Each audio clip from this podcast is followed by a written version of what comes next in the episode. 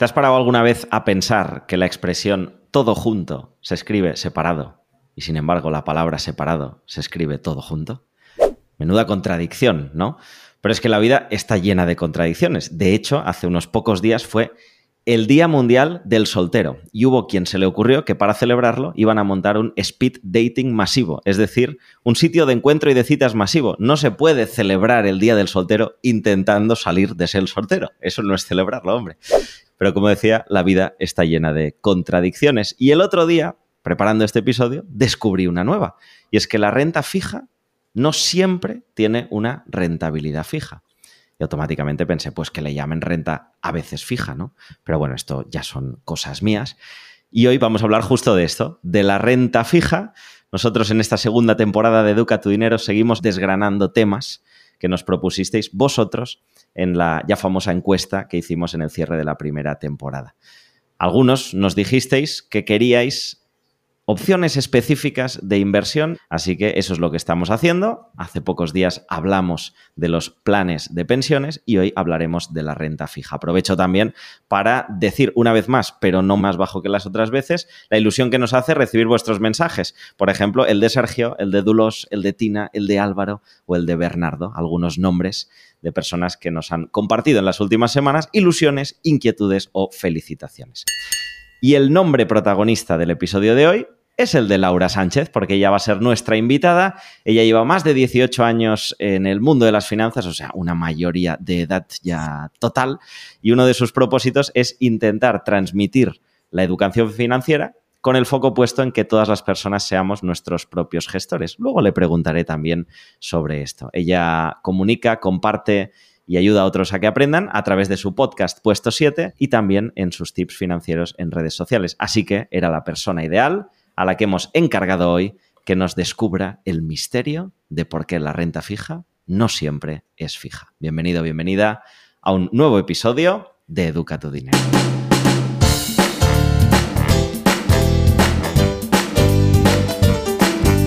Educa tu Dinero, el podcast de Wellness Financiero. Presentado por Borja Nicolau y dirigido por el Instituto de Estudios Financieros. Hola Laura, bienvenida a Educa tu Dinero. Hola Borjana, muchísimas gracias por invitarme, muchísimas gracias por dejarme compartir este espacio, esta charla contigo, que la verdad es que me hacía mucha ilusión. Empecemos, si te parece, por la base, ¿qué es la renta fija?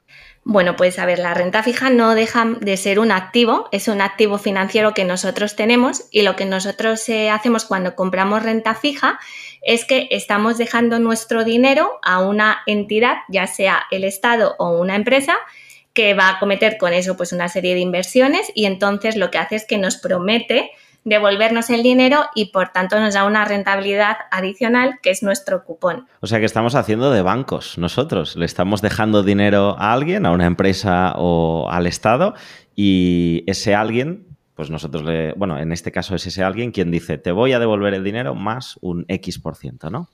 Exactamente, es decir, al final las empresas necesitan dinero para cometer sus inversiones, sus proyectos. Esto quiere decir que ellos lo que hacen es financiarse a través de entidades financieras, ¿no? A través de bancos, pero también hay veces que lo que hacen es emiten esta deuda, estos bonos. Nosotros lo que estamos haciendo es que al final les estamos prestando dinero y lo que tenemos que entender entonces es lo primero, ¿a quién le presto yo el dinero?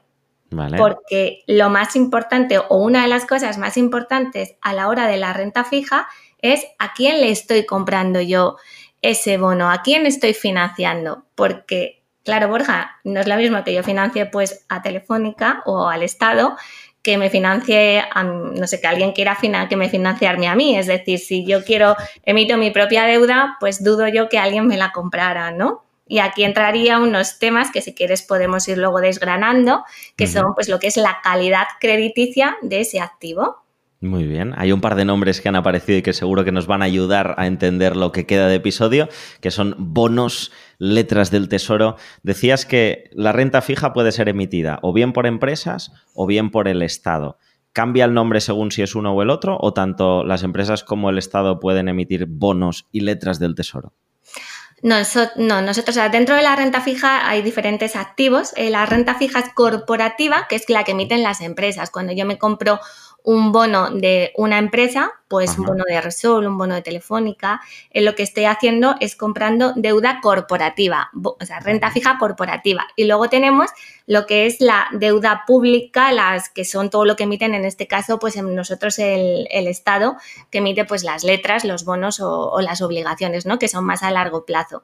Es decir, al final hay muchos más activos de renta fija que son un poco más complejos de explicar, pero un poco así para entender eh, fundamentalmente yo creo que aquí nos podemos centrar un poco en lo que son la deuda corporativa de empresas y también lo que estamos viendo, ¿no?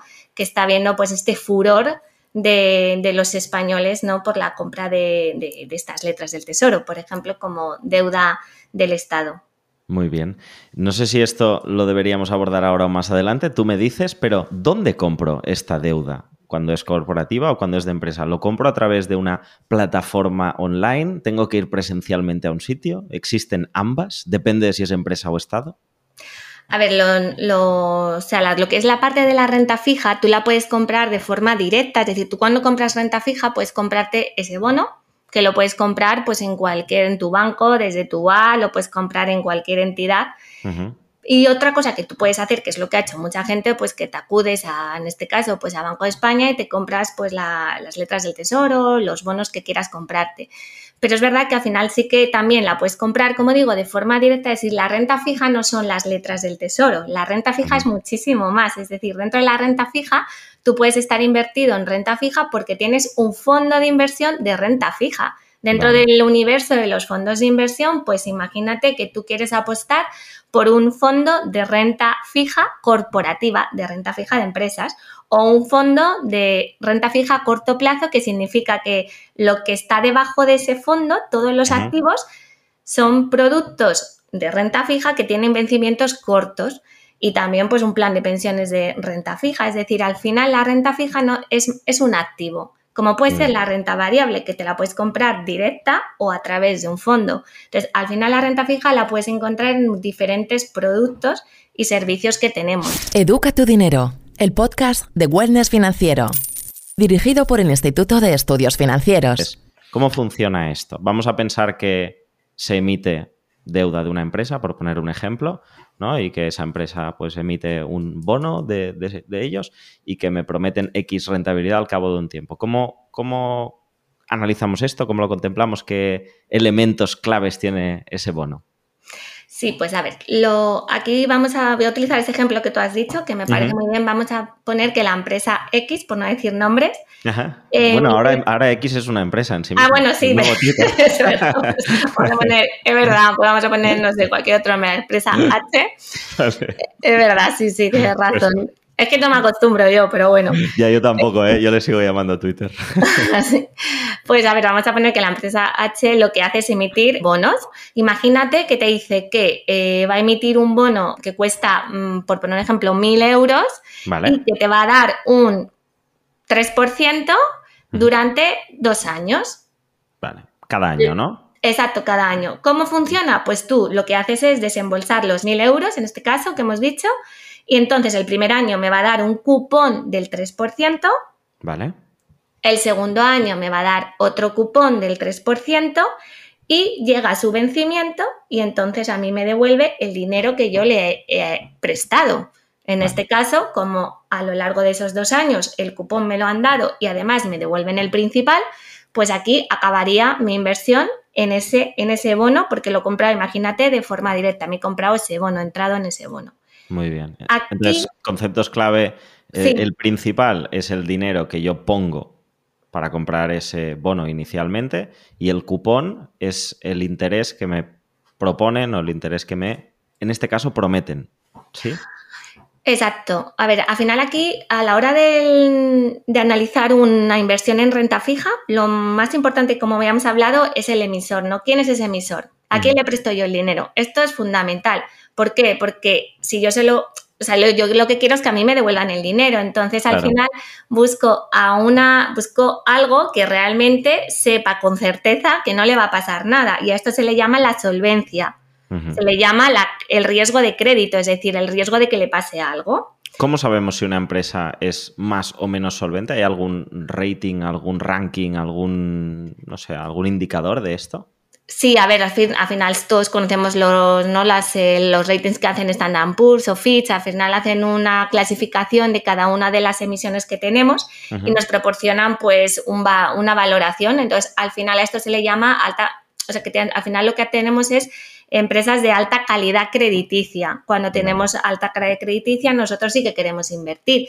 Y el lado opuesto, así para que le suene un poco a los oyentes, aunque esto ya sería meternos mucho en ahí a, investigar la renta fija, es la parte de lo que se llama el high yield. El high yield es alta rentabilidad, ¿no? De high yield, y esto supone que lo que estamos comprando no tiene la misma solvencia que, que si yo me compro un bono del Estado. Vale, o sea, cupón muy alto, pero hay riesgo de que pasen los dos años y me digan, oye, que al final no tengo el dinero porque no me ha ido bien y, no te lo puedo devolver. Exacto. hay más riesgo hay más riesgo, pero bueno, hay mucho, hay gente, hay inversores que apuestan al high yield, pero esto significa que apuestas a riesgo. Muy bien, ¿y hay algún criterio universal? Es decir, ¿cómo esto de si es solvente o no va a través de números, del 1 al 10, de letras, ABCD o depende del país? A ver, a quien quiera entrar y decir, oye, voy a mirar una empresa que me parecía interesante, a ver si tiene un bono y a ver si es solvente o no. Sí, por ejemplo, lo que tienen las empresas mm, de, rating, en este caso, por ejemplo, Standard Poor's, pues eh, la primera, la más importante que veríamos sería la AAA, que sería lo más, ¿no? El top de los top. Esa es como una las, empresa. Como las neveras, ¿no? Sí, vamos, aquella que es que no te puedes tumbar, que no te va a pasar nada, ¿no? Te puedes ir ahí a toda tranquilidad. Y luego a partir de ahí empieza a bajar, pues AA, A, A, B, C, o sea, empiezan a bajar para abajo. Pero al final es verdad que la, que al final nosotros lo que la mayoría de la gente evidentemente apuesta por alta calidad crediticia. Entonces, al final nosotros, en este caso, como estábamos hablando, pues nuestra empresa era una empresa, nuestra empresa H era una empresa de alta calidad crediticia. Y aquí lo que tú decías de la renta fija. La renta fija es fija a vencimiento. Y esto que esto es fundamental entender, ¿no? Y estas son las contradicciones, ¿no? Que tú hablabas al principio, que además me ha encantado la introducción, por cierto. Gracias. Educa tu dinero. Escríbenos a podcast.iefweb.org. Como te decía, al final la renta fija es un producto que siempre te va a dar esa rentabilidad a vencimiento, siempre y cuando la mantengas. Otra cosa es que la quieras vender a lo largo de los dos años. Ahí la cosa cambia. O sea, ahí es cuando empezamos en que la renta fija no siempre es fija, ¿no? O sea, vamos a empezar a ver situaciones en las que no siempre es fija. Si yo la compro el día que la emiten y me dicen que en dos años me lo devuelven al 3%, a menos que esa empresa quiebre, me va a devolver lo que yo he puesto más el 3%, el 6%, lo que me hayan prometido. Pero lo que me hayan prometido lo tengo. Ahora bien, no es fija cuando no entro al principio o no me quedo hasta el final, ¿no? ¿Es algo así? Exactamente. Es decir, si tú, por ejemplo, has comprado este, este bono y son dos años y al año y medio por circunstancias lo quieres sacar o porque en ese momento eh, necesites el dinero o porque te apetezca, tú ahora mismo, o sea, si el, bono está, los bonos suelen cotizar a una cosa que se llama la par. La par es que cotizan, o sea, cuando te la compras es a 100, imagínate, la, la base es 100. Vale. Si yo, por ejemplo, eh, al año y medio tengo que ver cuánto vale el bono, porque puede valer 102, pero puede valer 98% de su valor. Vale. Esto hace referencia al principal, aquello que hemos dicho que es lo que yo puse al principio, ¿no? O sea, esta empresa al final del primer año ya me habría dado mi cupón del primer año, un 3%, habíamos dicho, y ahora que estoy en el año y medio y lo quiero quitar, es como, bueno, no pienses que te van a devolver todo, tienes que ver si vale más o vale menos. Exacto, esto es algo que no es, esto al final es el mercado de renta fija. Al final el mercado de renta fija tiene una serie de variables que la afectan en este caso, una de las principales variables, la más importante, sería em, los tipos de interés. Vale. Esto es lo que realmente ha hecho que la renta fija en este 2023 pues sea algo interesante porque tenemos, eh, pues ha subido la inflación, han subido los tipos de interés, pero también es verdad que aquellas personas que estuvieran invertidas en renta fija en el año 2022 han visto cómo se ha afectado eh, la subida de tipos de interés. Y si quieres saber, lo explicamos también con un ejemplo. Vale, genial. Porque al final lo que tú tienes que ver, imagínate que tú sales al año y medio, pues tienes que ver cómo está el mercado, porque a lo mejor vas a ganar o vas a perder en función de qué le haya pasado a esos tipos de interés. Muy bien. ¿Y esto es común para todo el mercado o empresa por empresa? No, esto es común a... Hay otras variables que les afectan, pero digamos que esta es la principal, la que afecta más a lo que es la renta fija. La renta fija está afectada mucho por los tipos de interés. Genial, vale. Entonces, eh, sí, ponemos si quieres este ejemplo que, decías para entender lo de los tipos de interés. O sea, vamos a imaginar que ha pasado un año y medio y, que esto está, no sé, a 90 y a lo que a lo que tú nos digas, a 98, a 102. Eh. A ver, tú imagínate, ¿no? Que has comprado esa o ese bueno, vamos a cambiar de bueno para, lo voy a hacer un poquito más exagerado para que se entienda mejor. Genial. Tú imagínate que eh, te has comprado hace un par de años, o no sé, los que sean, un bono que todavía tienes y que tiene un cupón del 1%, porque es que esto hace tres años, ¿no? Hace dos años, pues el 1% era una rentabilidad buena, porque no había inflación, los tipos de interés eran negativos. Entonces tú tenías tu, eh, tu bono con ese cupón del 1, un inversor muy conservador y entonces estaba tan, tan contento con ese, con ese bono. Entonces, tienes un, bono que te da el 1% de cupón y que resulta que lo quieres vender ahora. Entonces tú dices, vas ahí, imagínate, pues ahí, oye, que quiero, venga, que quiero vender este bono, ¿quién me lo quiere comprar?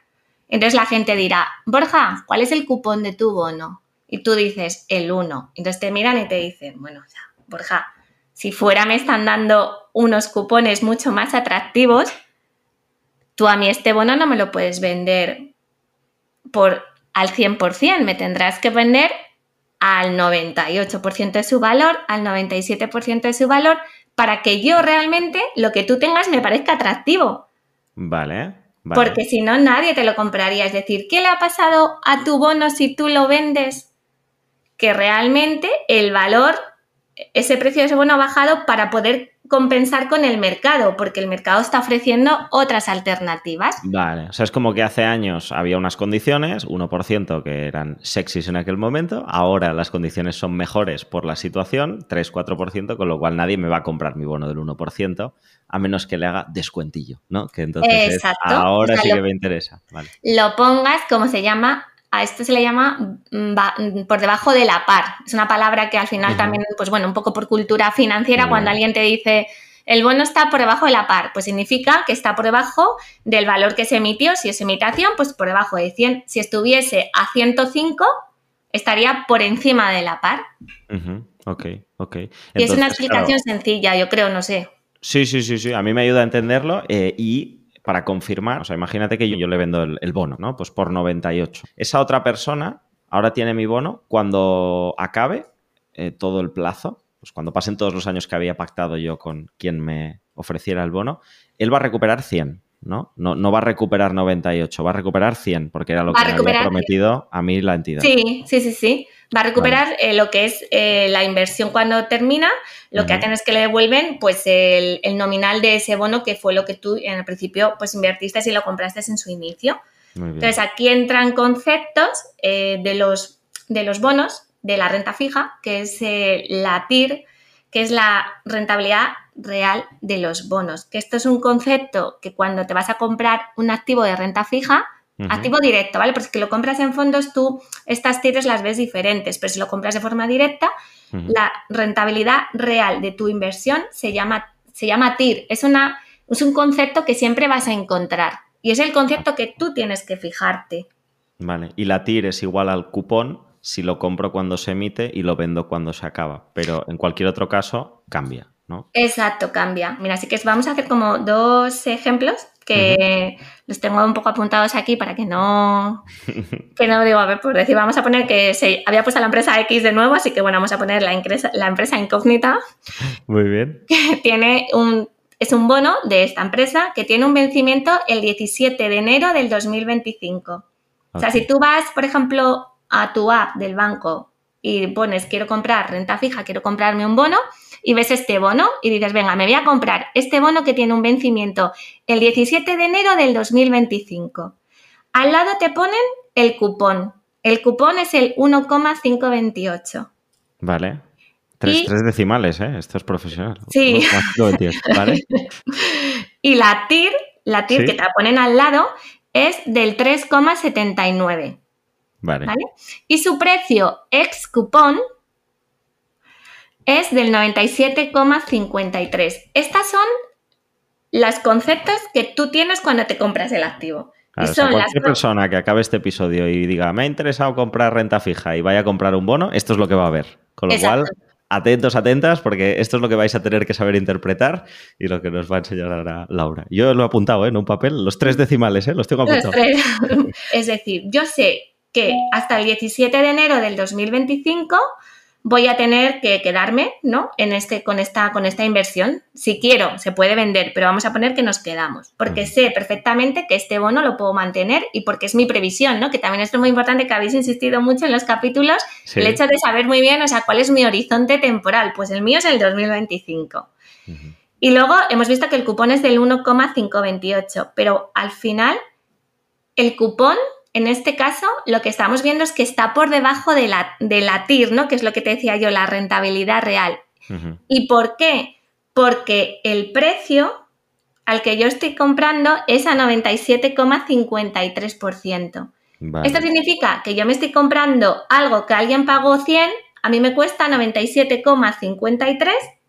Con lo cual me van a sacar 2,5 casi por ciento, ¿no? Exacto, me van a dar un cupón que es el cupón, y a vencimiento me voy a llevar mi rentabilidad, que si me mantengo, la rentabilidad real es este 3,79. Entonces, al final, lo que un inversor de renta fija de forma directa tiene que mirar son estos conceptos.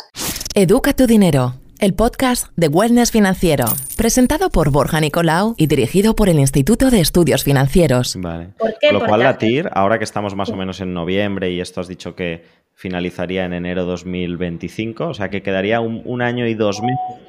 La TIR lo que nos está haciendo es la suma del cupón del año que queda más quizá dos meses de cupón que quedan de este año, más ese 2,5% que hay de diferencia entre el precio al que compró hoy, 97,5, y el 100% que pagó la otra persona cuando lo compró. Y ya nos lo pone en el tiempo que queda, ¿no? Con lo cual nos da ya incluso un número anualizado. ¿Esto es anualizado, la TIR? Anualizado, anualizado, sí. Esto es algo importante cuando la gente compra una letra del tesoro que le da, que pone rentabilidad del 350 y la compra tres meses y se piensa que le da el 350. No, te da el 350 analizado, pues ojalá, ¿no? Entonces, eso sería una rentabilidad muy, muy alta y esto, esto pasa, que la gente luego ve y dice, pues no es lo que, no, pues vaya esto de las letras, ¿no? Que no me han dado lo que me han dicho. O sea, que esta persona que compra ahora, en noviembre, de hecho se va a llevar un poquito más del 3,79 que propone la TIR porque queda un año y un mes hasta que venza el cupo. Entonces,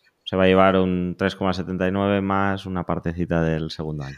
Bueno, hay un concepto ahí, a ver, al final la TIR, o sea, la TIR es un tema matemático que tú lo has explicado muy bien, pero no es exactamente, exactamente matemático así, sino que hay, hay otras variables, por lo tanto la TIR se va calculando.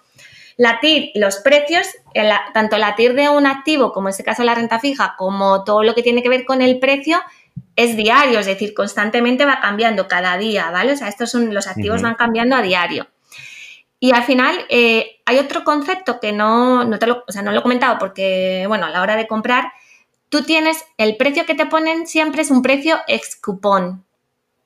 Y dirás, ¿y esto qué significa? Esto significa, pues una cosa muy sencilla que se entiende muy bien, porque imagínate que el bono te lo voy a vender yo, ¿no? Y yo te digo, imagínate que lo venda a la mitad del año, justo a los seis meses. Yo te voy a decir, eh, venga, Borja, o sea, yo te vendo el bono, pero perdona, que van a pagar el cupón dentro de seis meses, yo quiero mi parte de cupón. Esto es como cuando tienes una casa, imagínate, que la vendes, que está alquilada y justo la has vendido a la mitad del mes. Tú no dices a la persona que te ha comprado la casa y dices, mira, Brona, a mí me tienes que dar la mitad del mes del alquiler. Pues aquí es lo mismo. El precio siempre que cotizamos es el precio ex cupón. Es que tampoco es por no liar mucho, pero que también nuestros oyentes sepan que los precios que vemos son ex cupón y luego tenemos que dar un poquito más por el cupón que le corresponde a la persona que nos vende. Tú al final siempre, siempre busca la TIR. La TIR es la rentabilidad que siempre tienes que ver porque es una fórmula matemática. Genial, genial. Pues muy bien entenderlos. Eh, el cupón, la TIR, el precio, bueno, la parte principal que se nos va a devolver al final de nuestra inversión. Y me quedo con esta idea de que si entro al principio y salgo al final, oye, aquello que me están prometiendo va a pasar, a menos que eh, se rompan los platos de por medio, a menos que eh, se vaya a quiebra la empresa. Si entro a la mitad o salgo a la mitad, ya es un estilo más de bolsa, ¿no? Es decir, aquello va a ir cotizando o va a ir moviéndose durante el camino, con lo cual tengo que ser consciente de a qué precio compro o salgo, porque eso va a afectar a la rentabilidad de lo que estoy comprando. No vale con que me fije solo en cuánto es el cupón que le prometieron a la otra persona hace seis años, porque aquello no es lo que me van a dar a mí cuando se acabe. Exacto, y sobre todo siempre eh, una de las variables es los tipos de interés que afectan de forma inversa siempre a la renta fija. Esto es un concepto que es un poco, no es intuitivo, pero al final lo que tú tienes que entender es que si suben los tipos de interés, el precio de tu bono, de tu renta fija, baja. Porque los cupones tienden a subir cuando suben los tipos de interés. Por lo que hemos hablado antes, que por qué te voy a comprar yo a ti una cosa al 1 si está fuera al 3, pues no, tú me lo tienes que bajar. Por eso, esta es la, eh, lo que subyace siempre de, al final, cómo funciona la renta fija. Hay que siempre como pensar, si suben los tipos de interés, lo que yo tengo vale menos. Vale. Y si bajan los tipos de interés, lo que yo tengo vale más. Muy bien. O sea, ahora que tenemos tipos de interés en máximos desde los últimos casi 20 años, es un buen momento para comprar renta fija por los cupones. O sea, los cupones van a ser altos ahora mismo, con lo cual me van a garantizar un buen retorno anual. Ah, Exacto. Si creemos que la renta fija, que perdón, que los tipos de interés van a seguir subiendo, igual incluso valdría la pena esperarse para comprar. Y si creemos que los tipos de interés van a bajar, entonces mejor comprar ahora. Educa tu dinero, el podcast de Wellness Financiero. Vale, ¿qué diferencias hay entre bonos y letras del tesoro? Pues, el tesoro hemos dicho que siempre es del Estado. sí, es del Estado. O sea, las letras del tesoro, eh, mira, además es que estaba leyendo hace poco que, el 30% de las letras del tesoro la tienen ya las, las, tenemos los particulares. Vale. Esto es algo como que no había pasado desde hace, pues nunca en la historia, ¿no? Y venimos de, estamos batiendo récord eh, de, la, de, las letras del tesoro. ¿Y por qué Normalmente, ¿quién compraba letras del pues tesoro? Pues no son más lo que son más instituciones, en, otros, lo que son em, otros estados, o sea que al final las nosotros no comprábamos letras, pero no lo que, ¿no? Este furor que ha habido ahora de que me voy a comprar una letra. Entonces, y además que yo creo que esto no, no se parece que ha entrado como en las conversaciones cotidianas, ¿no? Cuando algo ya entra en una conversación cotidiana de tomarte un café o tomarte una cerveza con un amigo, te habla de esto, ya Sí, sí, sí.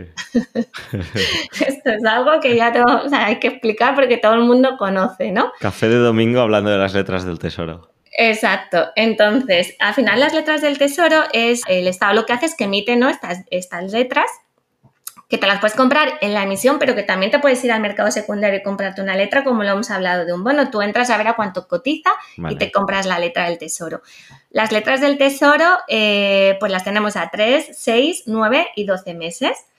Entonces, ¿Nunca más de un año las letras del tesoro? Esto ya no sería una letra. Okay. O sea, las letras del tesoro son hasta, hasta el año. Luego tenemos los bonos y luego las obligaciones, ¿vale? O sea, que al final las letras del tesoro han dado más... ¿Por qué la gente ha comprado más letras del Tesoro? Porque la rentabilidad del corto plazo era más atractiva que el largo plazo. Entonces, cuando tú encuentras una rentabilidad más atractiva dentro de seis meses o nueve meses que dentro de tres años, pues te coges esa. Claro. Entonces, las letras del tesoro, la gran diferencia es que se emiten a algo que se llama al descuento, que es emitir al descuento. Eh, a diferencia de lo que hemos hablado antes nosotros, Aquí lo que hace las letras del tesoro es que yo me van a devolver, imagínate, eh, mil euros, pero voy a pagar 990 o 970, lo que sea, lo que esté cotizando en ese, en ese momento y lo que me estén pidiendo a mí por la letra. Es por tanto, se llama el descuento. Es un poco una diferencia que existe porque al final lo que hacemos es que nosotros cuando eh, hemos comprado un bono, imagínate, vamos a dar mis 100 euros o mis 1000 euros para comprarme un bono, en este caso no aquí doy menos dinero y luego me devuelven el dinero que, he invertido, que supuestamente he invertido. O sea, si yo meto, imagínate, pues mil, eh, euros en la cuenta corriente, voy a ver que me han quitado 900, eh, no sé, 80, 950, lo que sea. Y cuando llega el vencimiento me lo devuelven. Y esa diferencia entre 980 y 1000 no la tengo bloqueada ni nada. Es decir, yo he metido 980 y ya está, ¿no? Exacto, y te devuelven. O sea, te a ver, esto también te digo porque muchas veces no pasa que la gente a lo mejor ha metido, no sé, pues 5.000 euros y de repente, claro, no le han quitado la cuenta 5.000, le han quitado menos, pero no se ha dado cuenta porque muchas veces ni miramos las cuentas y de repente cuando llega dice, oh, pues 5.000 euros, pues no me han pagado nada. O sea, claro, que al final es como que... por eso yo creo que también es muy importante hacer seguimiento de lo que yo invierto y lo que hago y, también, y también entenderlo. O sea, en verdad es lo mismo. Lo único es que em, tú dices, dices que vas a comprar mil, pero en verdad nunca te cobran mil, te cobran 980 o 70, lo que, decir, lo que sea pero nunca llegas a, ver que te bloquean mil, ¿no? Entonces, vale, es un tema de realmente de... Sí, sí, sí, es como diferentes maneras de explicarlo, pero viene a ser el mismo producto. Pagas X al principio y te prometen una rentabilidad dentro claro, del tiempo. Aquí no hay cupones porque es menos de un año, además porque las letras o sea, no tienen cupón. Y entonces, pues lo único que tienes que ver es a, cuánto, a cuánto están cotizando. Porque, por ejemplo, mira, miré las letras, que las tengo, me las apunto aquí, las letras, las últimas subasta de letras que fue a tres meses, creo que fue, sí, nos daban el 3,552 sea, que tú al final, si coges una letra a tres meses, te daban esto. Y el bono ¿Te dan el 3 anual o te dan el 3 a los tres meses? no, es anualizado, con lo cual la parte proporcional que siempre, siempre las, las eh, todo es anual. O sea, las rentabilidades siempre se hablan anualizadas. Porque, o sea, nunca te dicen la rentabilidad de cuánto te corresponde en un mes, sino que tú luego ya, pues, con lo que te corresponda. Muy bien. Entonces, esto es eh, lo que, por eso, bueno, pues es verdad que la rentabilidad es muy atractiva comparado con otros años que veníamos es que años, o sea, no, no teníamos que pagar, antes teníamos que pagar incluso por tener renta, o sea, tener las letras del tesoro, había que pagar. Ya no te digo cuando pagábamos, ¿no? O sea, el, cuando la gente pagaba por el bono alemán hace montones de años con esto de que íbamos, la situación está de la crisis financiera. O sea, que estamos en un contexto muy diferente. Ahora estamos en un contexto de que estos productos pues son atractivos en rentabilidad. Muy bien. Oye, Laura, yo por mi parte creo que hemos cubierto bien lo que es eh, la renta fija, las diferentes opciones, bonos, letras del tesoro y qué tenemos que entender dentro de cada uno de ellos para que cuando vayamos a comprarlo sepamos qué estamos comprando y qué podemos esperar. Y ah, volviendo al inicio, cuéntanos esto de ser tu propio gestor. ¿Cuáles son las eh, dos, tres cosas o en qué consiste esto de ser tu propio gestor? Pues a ver, es que yo esto al final lo que me he dado cuenta, eh, que al final las, mm, yo creo que todos tenemos que ser conscientes de dónde invertimos el dinero, ¿no? Porque al final durante todo, toda pues mi trayectoria profesional he conocido a mucha gente, a muchos inversores y me he sorprendido pues que no tenían seguimiento de sus inversiones y de hecho hay gente que invertido, luego no sabían que había invertido, que decían que habían perdido, que no sabían dónde estaba el dinero y yo digo, bueno, ¿sabes qué? Yo me sé dónde está el dinero, debe ser que tengo poco y entonces me lo sé. pues bueno, debe ser cuando tienes más, pues debe ser que pierdes un poco la noción. Pero bueno, el caso es que yo creo que a la hora de ser tu propio gestor a mí me parece fundamental tener una persona en la que tengas esa, no que te asesore, ese, la figura del asesor financiero, el asesor fiscal, para mí es fundamental. Porque es la persona pues, que te va a acompañar, que te va a ayudar a la toma de decisiones y que te va a conocer y te va a dar las soluciones que yo creo que son las adecuadas para ti. Pero ser tu propio gestor no es más que entender en lo que tú inviertes. Es decir, para mí es fundamental solo tres cosas. Es conocer el producto, ¿En qué estoy yo invirtiendo? Es decir, yo conozco el producto, porque es que si no lo conozco, no lo hagas, porque es que se sufre y se sufre mucho, entonces no merece la pena. O sea, yo conozco el producto, cuáles son sus características, cuál es su horizonte temporal, cuál es su riesgo, porque para mí a lo mejor un riesgo de un 2 ya me parece mucho y a otro necesita tener adrenalina pura. Entonces, al final, ¿cuál es el producto que yo estoy? O sea, ¿lo conozco? Venga, pues si lo conozco y lo entiendo, sigo para adelante. Y si no, lo pregunto, es decir, hay que aprovechar ese conocimiento de esos asesores pues para poder decir, oye, bueno, exactamente en qué invierte esto, explícamelo bien. Eso es fundamental. Y una vez que lo conozco, también, segundo, hacer seguimiento, porque al final hay mucha, mucha gente que invierte, se olvida, pasan dos años y viene a preguntar, oye, yo creo que hice una inversión o algo, ¿no? Tú dices, bueno, o sea, pero ¿cómo que hizo? O sea, Claro, o sea, es decir, hay que hacer seguimiento, hay que, no podemos estar todos los días mirando, a ver si nos vamos a comprar un, fondo de renta fija, pues no vamos a estar todo el día mirando, porque no va a haber esa evolución. Pero sí que es verdad que no podemos dejarlo durante dos años y no mirarlo, o sea, hacer ese seguimiento. Muy bien. Y tercero, pues sobre todo también preguntar para qué lo hago, porque muchas veces la gente invierte y se quiere sacar el dinero dentro de dos meses. Pues en ese caso, vamos a ver qué encontramos, ¿sabes? Porque sobre todo para qué lo quiero, para qué quiero esa inversión, para jubilarme para tener dinero dentro de tres años o para tenerlo dentro de seis meses. Muy bien. Al final son conceptos básicos. Y luego también yo creo que muchas veces, ¿no? Que a mí me ha pasado, yo me leo un montón de informes económicos y financieros que me aburren, ¿eh? Digo, que estoy muy aburrido. Entonces, al final, claro, o sea, si a mí me aburre, que se supone que lo quiero leer, pues... Con ganas ahí, ¿no? Claro, hay gente que muchas veces por eso yo intento no utilizar ningún tecnicismo, intento hacerlo como más básico, porque al final es algo de estar por casa. No tenemos que entenderlo y ya profundizar después. Pero las cosas sencillas se entienden sencillas. Al final las cosas más complejas, pues al final te crean un poquito de rechazo, ¿no? Entonces yo creo que a los inversores hay que explicarles las cosas pues de forma sencilla para que al final pues oye les parezca algo atractivo o por lo menos que lo entiendan. Para mí eso es fundamental y eso por eso pues intento hacer esta labor de explicar cosas que, bueno, que a mí me parece como un, lenguaje muy sencillo, pero que creo que llega más. Pues muchas gracias por de una manera sencilla y pedagógica ayudarnos a entender la renta fija y repetimos una vez más en este podcast que siempre todo tiene que partir, tal y como tú dices, de saber para qué estoy haciendo esta inversión, qué objetivo tengo y de un punto de autoconocimiento también de qué me gusta eh, y qué objetivos. Vamos al bloque final, que es el de la cuenta atrás, que nos permitirá conocerte a ti un poquito más.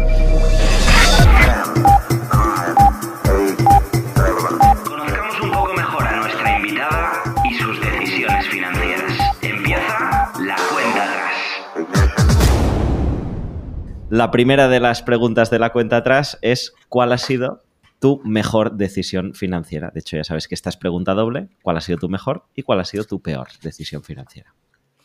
Bueno, pues a ver, la eh, mejor decisión financiera, esto te lo en todos los podcasts a la mayoría de las personas, pero vuelvo a reiterarme que es el apostar por la educación por aprender, que yo creo que, es algo tan bonito, y también por reinventarse, ¿no? Yo creo y, sé que te puedes reinventar a cualquier edad, pues da igual que sean los 40, los 50 o los 60, con lo cual para mí una inversión fundamental es la, educación. Es decir, que es una sorpresa como presentador del podcast, que claro, soy el que os ha conocido a todos, para mí es una sorpresa todo lo pasado que después de 30 casi episodios que llevamos, la respuesta más habitual a esta pregunta, ¿cuál es tu mejor inversión? sea formarte. Y no lo digo a negativo, ni mucho menos, sino a, ostras, eh, algo a tener en cuenta, ¿no? Porque cuando todas las personas que saben de finanzas te dicen que la mejor inversión es formarte y no te dicen el día que invertí en Apple y subió un 40%, eh, será que tiene algún sentido. Claro, pues para mí eso, o sea, lo dices tú, no, yo coincido completamente con eso. ¿Y la peor? ¿Cuál, cuál ha sido la peor? Pues mira, la peor, o sea, tengo muchas, porque hay muchas inversiones que también hago, porque bueno, al final tengo un perfil un poco también más agresivo, porque intento como, ¿no? Apostar por, por, eh, por cosas que digo, bueno, a ver cuánto puedo ganar aquí en renta variable. También tengo renta fija. Pero mm, una de las peores inversiones, tengo que reconocerlo, fue que me compré una criptomoneda para, para probar también y bueno, y el tema es que lo compré a través de, una, pues un dispositivo, luego lo tuve que cambiar, luego no sé qué me pasó con la clave y todavía la estoy buscando. Entonces, bueno, pues hay que, oh. lo tengo que conocer aquí, que las, a ver, los criptoactivos hay que tener mucho cuidado con ellos, hay que conocerlos bien y bueno, te puede pasar como a mí. Y, o sea, tú no tienes el acceso a esa criptomoneda. Has perdido la contraseña y, ahora esto puede ser aún peor. ¿Qué tal va la cotización de esa criptomoneda? No, o sea, la cotización va mal. Yo la, o sea, la, entonces, Mejor, ¿no? y además que fue algo como, a ver, fue una prueba, o sea, tampoco es una cosa que fue como algo muy simbólico, con lo cual tampoco... Pero bueno, que siempre es verdad que, mira, esto viene a reforzar que las cosas hay que conocerlas bien y hay que tener mucho cuidado con las volatilidades de los activos de riesgo. Totalmente. Y con las contraseñas también. Que además ahora como te exigen en todos lados, no sé ahí, pero en todos lados que tenga una mayúscula, una minúscula, un carácter especial, un número, digo, oye, ya está, no me acuerdo yo de mis contraseñas, si es que es, difícil entrar hasta para mí. Pero bueno, va, si te dieran mil euros hoy, ¿en qué los invertirías? Los invertiría en una empresa de biotecnología. Y porque, o sea, mi hija mayor está estudiando biotecnología, estoy conociendo mucho ese mundo, me parece un mundo apasionante, me parece un mundo con muchísimo futuro y sobre todo pues que puede no ayudarnos a los retos que, bueno, que tenemos por delante, que son muy complicados. Y fundamentalmente la parte más en la que ella se quiere focalizar, que es la parte pues de todo lo que son enfermedades. Y bueno, me parece tan bonito, o sea, que si tuviesen dinero, desde luego lo dedicaría a la ciencia, ¿eh? Pero, o sea, vamos, lo dedicaría sin, o sea, sin, sin, o sea, de verdad, o sea, diría, todo esto, esto tiene que ir a la ciencia porque es fundamental.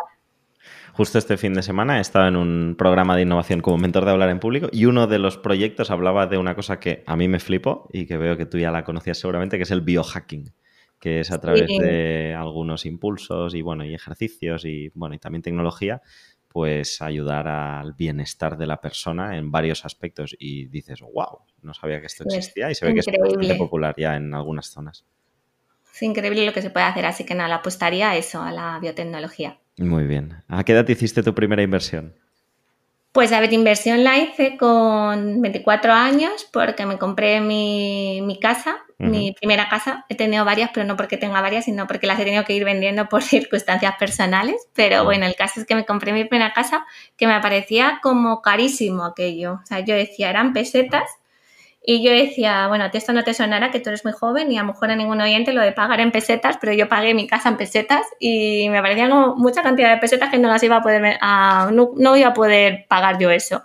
Pero bueno, pues al final uno se lo va pagando y luego pues coincido con una etapa de la subida del mercado inmobiliario y al final, bueno, pues luego me cambié de casa y pensé, ah, bueno, pues no ha estado tan mal esta inversión que yo he hecho. Aunque luego ya... vale unas cuantas pesetas más, ¿no? Sí, lo que pasa es que, claro, la que también me compré costaba mucho, ya eran euros, pero, ah. pero bueno, el caso es que, esa fue mi primera inversión. Muy bien. Yo pesetas solo recuerdo haber comprado chuches en pesetas, que es lo único que compraba en aquel momento. Pero, pero bueno, algo sí que maneje, alguna peseta sí, que, sí que maneje. ¿Vives de alquiler o de propiedad ahora? Pues no, vivo de, eh, vivo de propiedad porque me compré una casa y bueno, la verdad es que es una casa que, en la que estoy ahora mismo, pues que es una inversión que he hecho, que espero que sea pues la casa de la casa que, que pueda vivir por lo menos muchos años. Y la verdad es que yo soy un poco de las que pienso que esto es como una parte de mi jubilación, ¿no? Aquí tengo un trocito de esos activos que si algún día los puedo vender, pues podré tener mejor vida. Muy bien. Y vamos con la última de la cuenta atrás. Tú eliges cuál de ellas es entre una manía inconfesable con el dinero, entre cuál es la distribución de tu cartera de inversión o cómo imaginas tu vejez. Preguntas, por cierto, que nos sugirieron los oyentes y las oyentes en esta encuesta que hicimos al final de la primera temporada. Pues mira, yo voy a optar por la última porque quiero llegar a ser viejecita.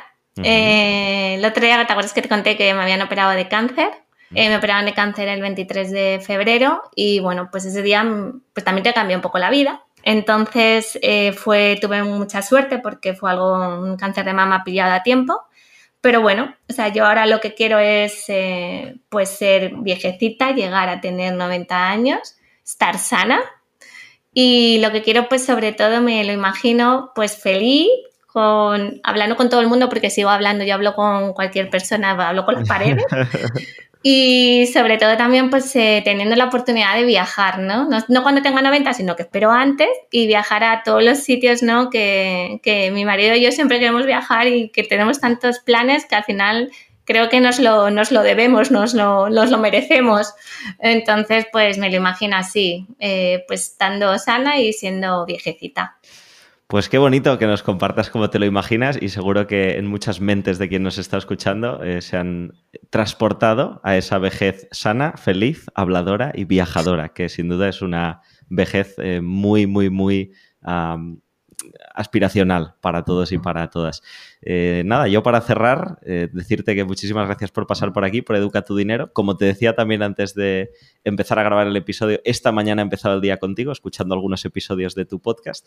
Prácticamente lo cierro contigo escuchándote y estoy seguro que en el futuro serán muchos y muchas de los oyentes de Educa tu Dinero que pasarán un buen rato con este episodio, aprendiendo de la renta fija e imaginando una vejez muy feliz. Pues nada, muchísimas gracias a ti, Borja, y muchísimas gracias por contar conmigo. Eh, para mí es un placer y ojalá podamos volver a charlar porque, bueno, ha sido un rato súper, súper divertido, la verdad. Seguro que sí. Un abrazo, Laura. Muchas gracias a todos. Hasta ahora.